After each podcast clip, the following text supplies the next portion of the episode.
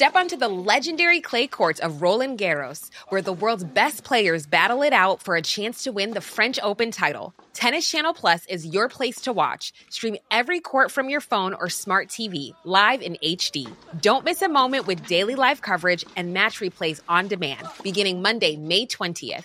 Be there for all the unforgettable moments. Stream now with Tennis Channel Plus. Place du Palais Bourbon, le podcast qui connecte élus et citoyens. Mes chers compatriotes, j'ai décidé de dissoudre l'Assemblée nationale. Je voudrais tout d'abord vous faire partager une conviction de femme. J'ai l'honneur de demander à l'Assemblée nationale l'abolition de la peine de mort en France. Aucune femme ne recourt de gaieté de cœur à l'avortement. Je souhaite que la Providence veille sur la France pour son bonheur. Liberté, égalité, fraternité. Et pour sa grandeur. Bonjour, je suis Léa Chamoncel et je vous parle aujourd'hui, depuis la place du Palais Bourbon, des Civic Tech. Les Civic Tech représentent l'ensemble des procédés, outils et technologies qui permettent d'améliorer le système politique. 57,36%. C'est le taux d'abstention constaté lors du dernier tour des élections législatives de juin 2017 en France. Nous le savons déjà depuis plusieurs années, l'abstention électorale est fortement influencée par un sentiment de non-représentation politique. Pour répondre à cette difficulté et redonner la parole aux citoyens, la participation directe de ces derniers à l'élaboration des décisions publiques peut constituer une réponse efficace. Des mécanismes de démocratie directe existent et sont prévus par nos textes, mais ils paraissent pourtant insuffisants. À l'heure où la contestation s'intensifie à travers le mouvement des Gilets jaunes, une plus grande réflexion autour de la participation citoyenne semble s'imposer. C'est effectivement l'objet de l'une des revendications des Gilets jaunes, qui réclament la mise en place d'un référendum d'initiative citoyenne.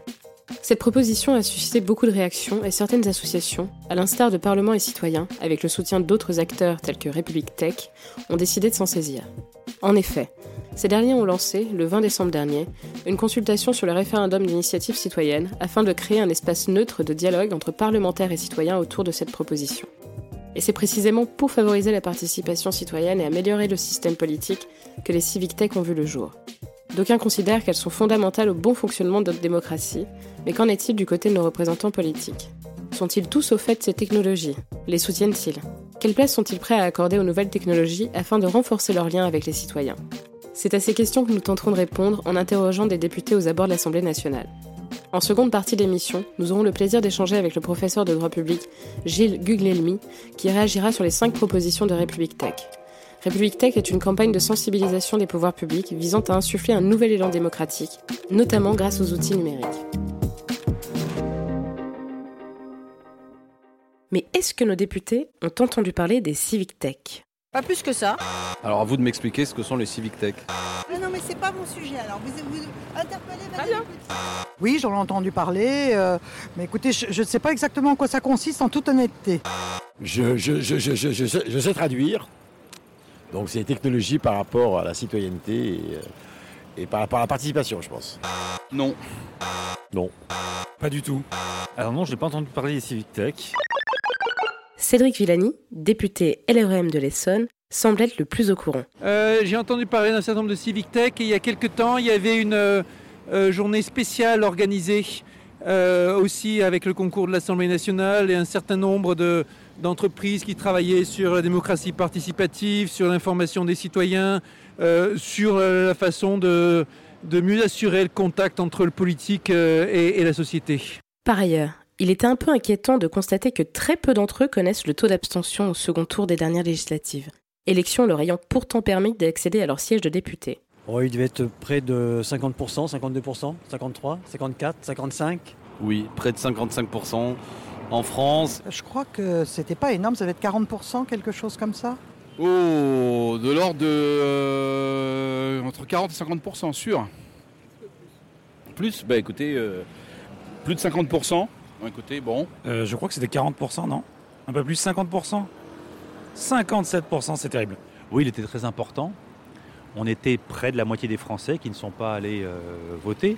Bien qu'ils ne connaissent pas ce taux d'abstention, tous les députés interrogés sont d'accord pour dire que l'abstention est un véritable fléau et qu'il existe une volonté croissante de la part des citoyens de participer à l'élaboration des décisions publiques, tel que le souligne le député LREM de la Marne, Éric Gérardin. Il euh, y a une volonté euh, manifeste que les gens, euh, tout simplement, veulent de plus en plus euh, participer aux décisions de la vie publique et qu'à partir de là, évidemment, euh, ça, on sent que c'est une demande. Après, après, je ne suis pas certain que ça renforce pour autant la volonté des gens d'aller mettre un bulletin dans une urne. C'est également le constat du député socialiste de la Marne, Guillaume Garot, pour qui l'émergence des civic tech est liée à cette volonté de prendre davantage de place dans le débat public. Oui, parce qu'aujourd'hui, il y a euh, une, euh, un foisonnement d'initiatives démocratiques dans notre pays pour permettre une plus grande participation des citoyens à la vie publique.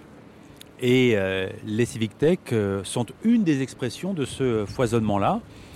Alors, c'est vraiment passionnant parce qu'il y a beaucoup euh, d'initiatives portées en particulier par euh, les plus jeunes euh, de nos citoyens et qui mettent l'outil numérique au service de euh, la démocratie. Le député LRM du Val d'Oise, Guillaume Bultet, n'hésite pas de son côté à parler d'une véritable crise de la participation démocratique en France. Ce qui est tout à fait clair, c'est qu'on est dans une crise et de la représentation démocratique et de la participation aux décisions, et que ça, en revanche, c'est ce qui a été, euh, c'est ce qu'on peut voir aussi avec le fameux Gilets jaunes, c'est-à-dire une envie quasi compulsive à un moment donné de, me- de dire les choses différemment. Enfin, tous semblent globalement assez favorables au développement des nouvelles technologies au profit de la participation citoyenne.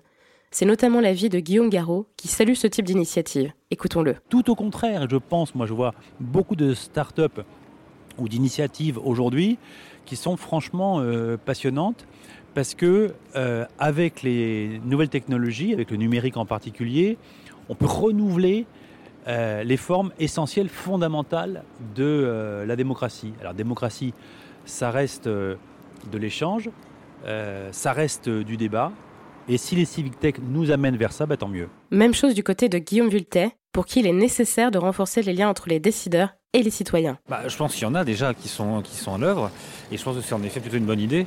Euh, tout ce qui permet de créer un lien raisonné entre une information et une décision et la participation des citoyens, oui, ça me paraît très bien, en effet. Ce constat est également partagé par Alexis Corbière, député La France Insoumise de Seine-Saint-Denis, pour qui les nouvelles technologies permettent de rapprocher les citoyens de leurs élus. Typiquement, moi je pense qu'il faudrait une assemblée constituante on puisse discuter de tout ça. Et parmi toutes les choses dont il faut discuter, il y a notamment, on est aujourd'hui en 2018-2019, c'est évident que les réseaux sociaux euh, permettent de rapprocher le citoyen euh, de ses élus. Qu'est-ce que ça veut dire concrètement? Ça veut dire qu'on peut imaginer des votes en ligne, on peut imaginer euh, une, transparence en ligne sur tout ce qui se passe. Ça, indiscutablement, on peut aujourd'hui le développer.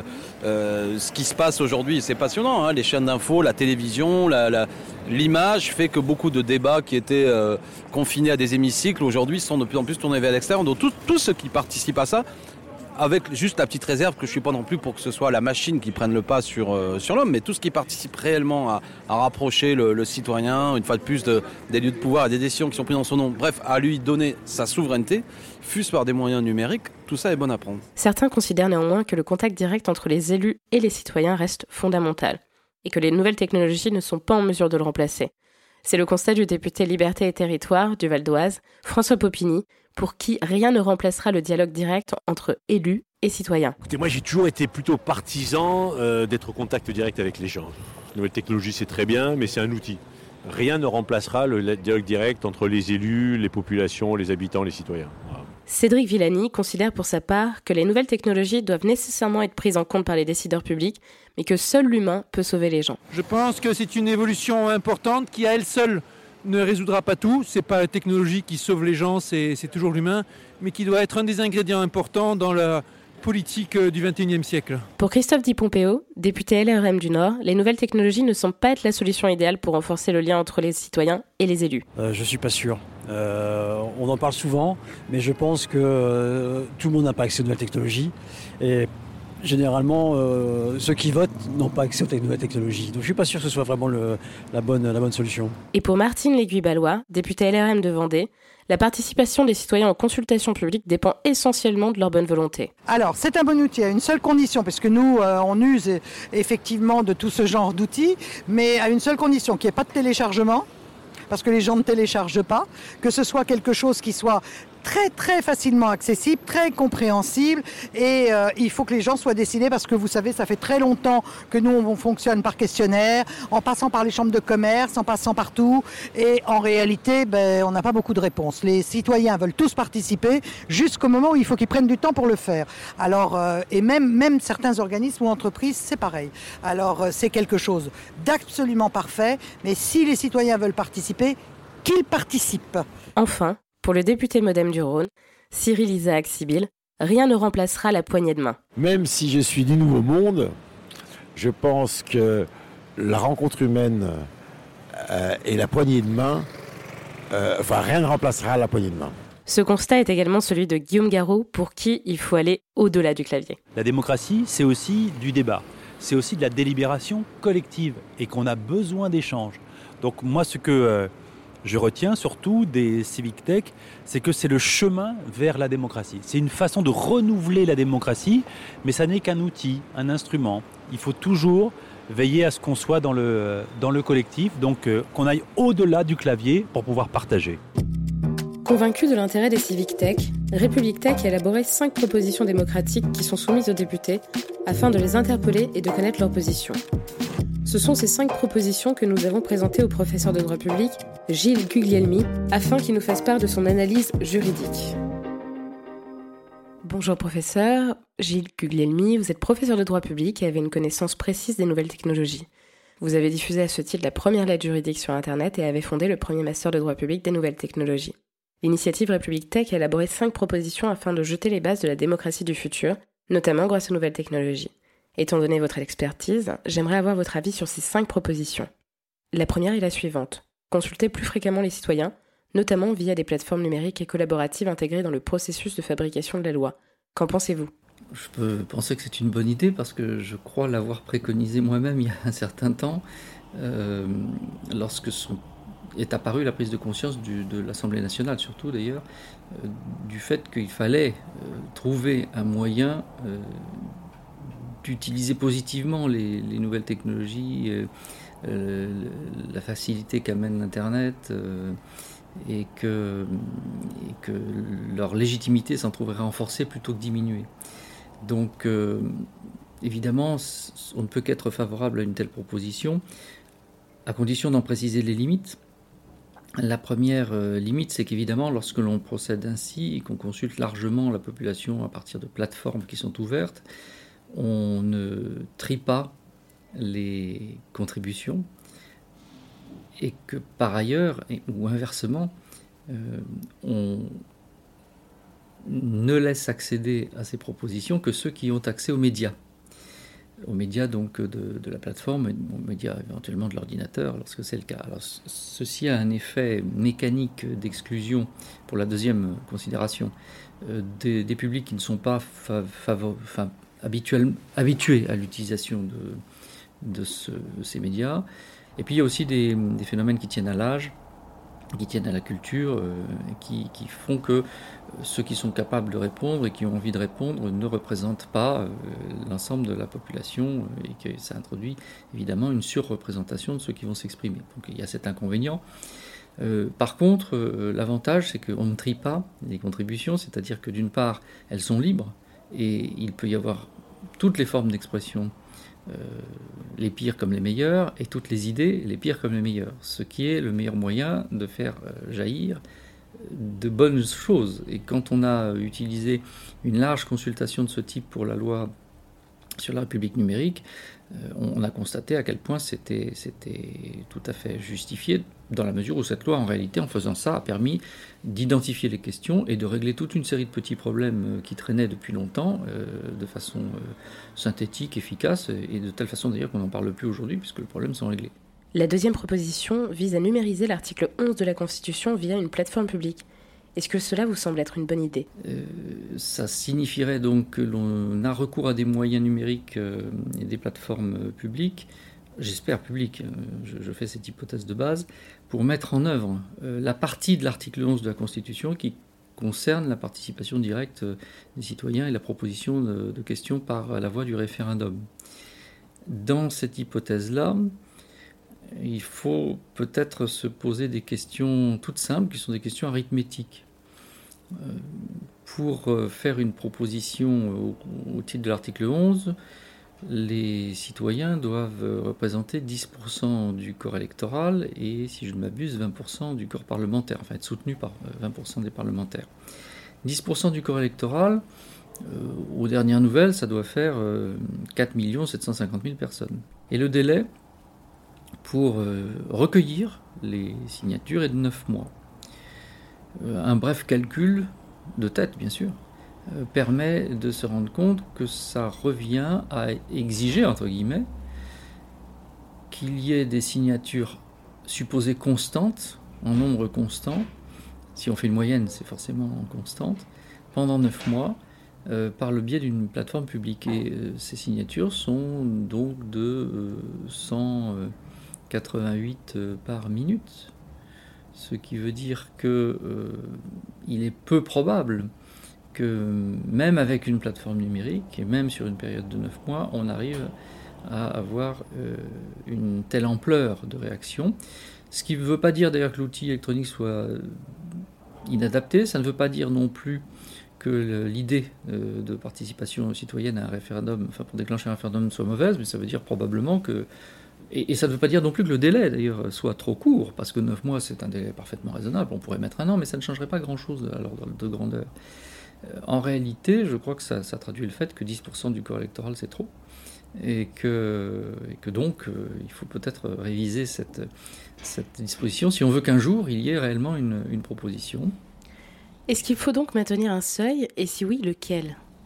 Ah oui, il faut un seuil. Ça, de toute façon, par principe, euh, il en faut un euh, pour, éviter que euh, n'importe quel groupuscule puisse déclencher de telles choses. Et puis, parce qu'ensuite, il faut traiter la question. C'est-à-dire que plus on a de, propositions référendaires, plus derrière, il faut en assurer le traitement. Et comme le traitement est, est obligatoire, qu'il est formalisé par la loi organique, ça, mobiliserait les efforts du Parlement de façon disproportionnée s'il y en avait trop. Donc, il faut un seuil.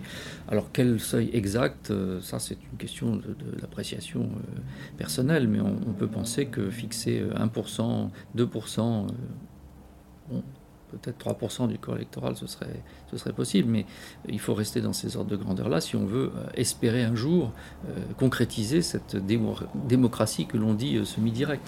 La troisième proposition vise à instaurer un droit d'interpellation à l'échelon local. Les collectivités territoriales seraient alors tenues d'inscrire à l'ordre du jour toute délibération, propre à leurs compétences, émanant d'au moins 10% de leurs électeurs inscrits. Qu'en pensez-vous? En l'occurrence, ça ne me paraît pas très euh, utile ni très euh, plausible. Euh, pas très utile parce que si vous voulez interpeller les collectivités territoriales, vous avez des moyens beaucoup plus simples qui consistent tout simplement à à avoir une représentation dans des conseils municipaux qui sont même très largement ouverts. Les élections municipales permettent à des, minorités d'être représentées. Euh, le nombre de conseillers municipaux dans les communes d'une taille moyenne est assez élevé. Il y a toujours un conseiller municipal pour porter une interpellation. Euh, la deuxième raison, c'est que 10% du corps électoral pour les communes, c'est l'inverse de, la question nationale. C'est très vite atteint. Si vous faites une pétition dans une petite commune, vous avez assez facilement 10% du corps électoral. Euh, en conséquence de quoi, là, on pourrait euh, non pas empêcher le conseil municipal de travailler, mais, euh, détourner son activité principale en, inscrivant toute une série de, dispositions, d'interpellations à l'ordre du jour. évidemment, au bout d'un certain temps, on se retrouve, comme on l'était sous la Troisième République, à répondre à des questions, des questions en permanence et à ne pas faire le travail de législation ou, de, débat informé, informé sur les conditions techniques du débat qu'on devrait faire. La quatrième proposition a pour objectif de créer une fondation dédiée aux innovations démocratiques afin d'assurer leur financement et leur croissance. Est-ce pour vous une bonne idée? Bon, Ça, c'est une très bonne idée, mais comme vous le savez, les fondations relèvent de l'initiative privée. Alors, bien sûr, elles ont un régime favorable qui leur est conféré par, par la, puissance publique. On a, on a un appareil juridique qui permet d'accompagner le mouvement, mais l'initiative reste privée. Donc, si on veut qu'il y ait des fondations en la matière, ce qui est tout à fait légitime, eh bien, il faut, euh, il faut, il faut mettre des partenaires autour de la table et, euh, et puis bien évidemment leur donner une, une euh, à ces fondations leur donner une visibilité euh, qui, qui soit suffisante. Enfin, République Tech propose de soutenir financièrement des actions pédagogiques au niveau universitaire pour encourager la recherche et le développement dans le domaine de la citoyenneté. Qu'en pensez-vous? Je pense qu'un universitaire ne peut qu'être favorable à ce qui encourage le développement universitaire et de l'activité d'enseignement, de recherche, mais aussi d'ouverture citoyenne, parce que l'université en France est à 95% publique et qu'elle a évidemment, pour des raisons historiques et traditionnelles, un rôle dans euh, le débat public, euh, qui est le rôle de former tous les participants à ce débat d'une façon égale, d'une façon neutre, euh, en leur offrant néanmoins toutes les options critiques euh, à disposition. Et je crois que ça rentrerait parfaitement dans, la mission, bien sûr, euh, des universités. Mais il faut pour que ces actions soient, se concrétisent, il faut une source de financement externe.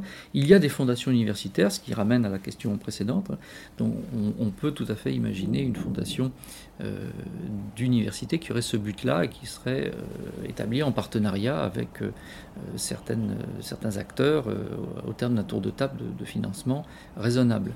Merci professeur. Nous retenons de votre analyse que les nouvelles technologies peuvent être utiles à l'amélioration du système politique et que les innovations démocratiques doivent être encouragées.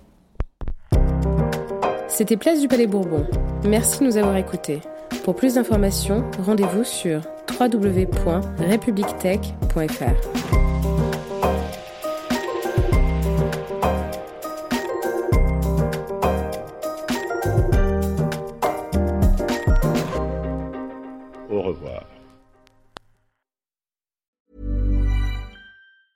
Planning for your next trip? Elevate your travel style with Quince. Quince has all the jet setting essentials you'll want for your next getaway, like European linen, premium luggage options, buttery soft Italian leather bags, and so much more. And it's all priced at 50 to 80% less than similar brands. Plus, Quince only works with factories that use safe and ethical manufacturing practices. Pack your bags with high-quality essentials you'll be wearing for vacations to come with Quince. Go to quince.com slash trip for free shipping and 365-day returns.